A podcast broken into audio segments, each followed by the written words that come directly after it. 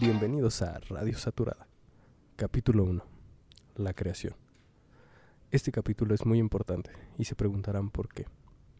Bueno, durante estos minutos que nos escucharás hablaremos de factores que influyen en la generación del petróleo.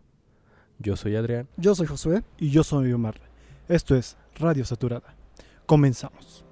Hola nuevamente, me alegro que le hayas dado otra vez en reproducir a este podcast. Y al parecer el capítulo anterior cumplió con la misión de clavarles una espinita, la cual simboliza las ansias de querer conocer acerca de otros temas. Bueno, vamos a darle. El petróleo. Ay, el petróleo. Este tan codiciado recurso se define como una mezcla de hidrocarburos, ya sea por componentes ligeros como el metano, etano o tan pesados como cadenas de más de 7 carbonos.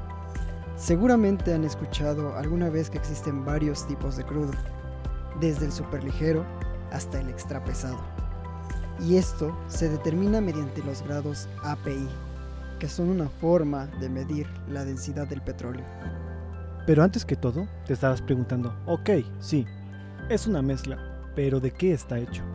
Verás, hace millones de años, en las diferentes eras por las cuales nuestro planeta Tierra pasó, existían lugares de depósito, en las cuales se fueron acumulando a lo largo de miles, incluso millones de años, sedimentos, pequeños fragmentos de roca. Temas que abordaremos más a fondo en los siguientes capítulos. Y materia orgánica, plantas, animales o algas microscópicas. Y no, no son dinosaurios. Gracias a este constante aporte de sedimentos y materia orgánica que quedaron sepultados y después pasaron por diferentes procesos, uno de los más importantes es la diagénesis, este término es esencial, ya que es el proceso por el cual los fragmentos de roca y materia orgánica se convierten en una roca denominada como sedimentaria, la cual contiene esta materia orgánica, pero ahora convertida en fluidos, líquidos o gases. Generalmente, los yacimientos petroleros tienen un sistema el cual comienza con la formación de esta roca, llamada generadora. Los fluidos contenidos en la roca se mueven o mejor dicho, migra.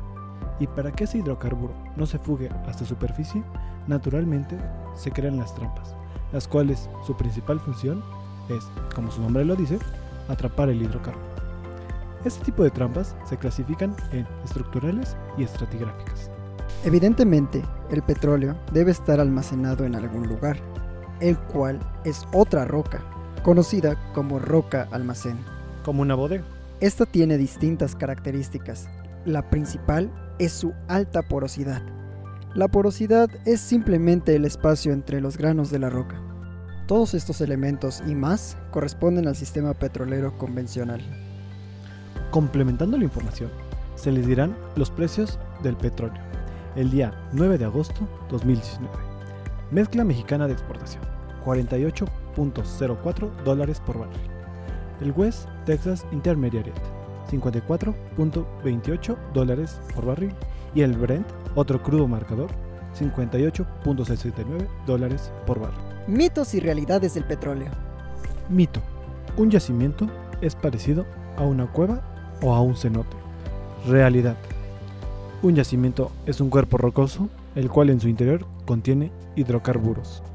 Mito. El petróleo se va a terminar pronto. Realidad. A México aún le quedan muchas reservas. Solo tenemos que descubrirlas y explotarlas. Mito. No tiene gran ciencia sacar petróleo. Es como hacer un pozo de agua. Realidad. Los cálculos que se hacen acerca de un yacimiento por los ingenieros de yacimientos, perforación y producción requieren altos costos en términos de tiempo, dinero y recursos humanos. Por último, les recordamos que cualquier duda que tengan o tema que quieran abordar, háganlo llegar por nuestras redes sociales, a Código Petrolero. Nos escuchamos luego y recuerden, Pemex tiene la energía y nosotros tenemos el código.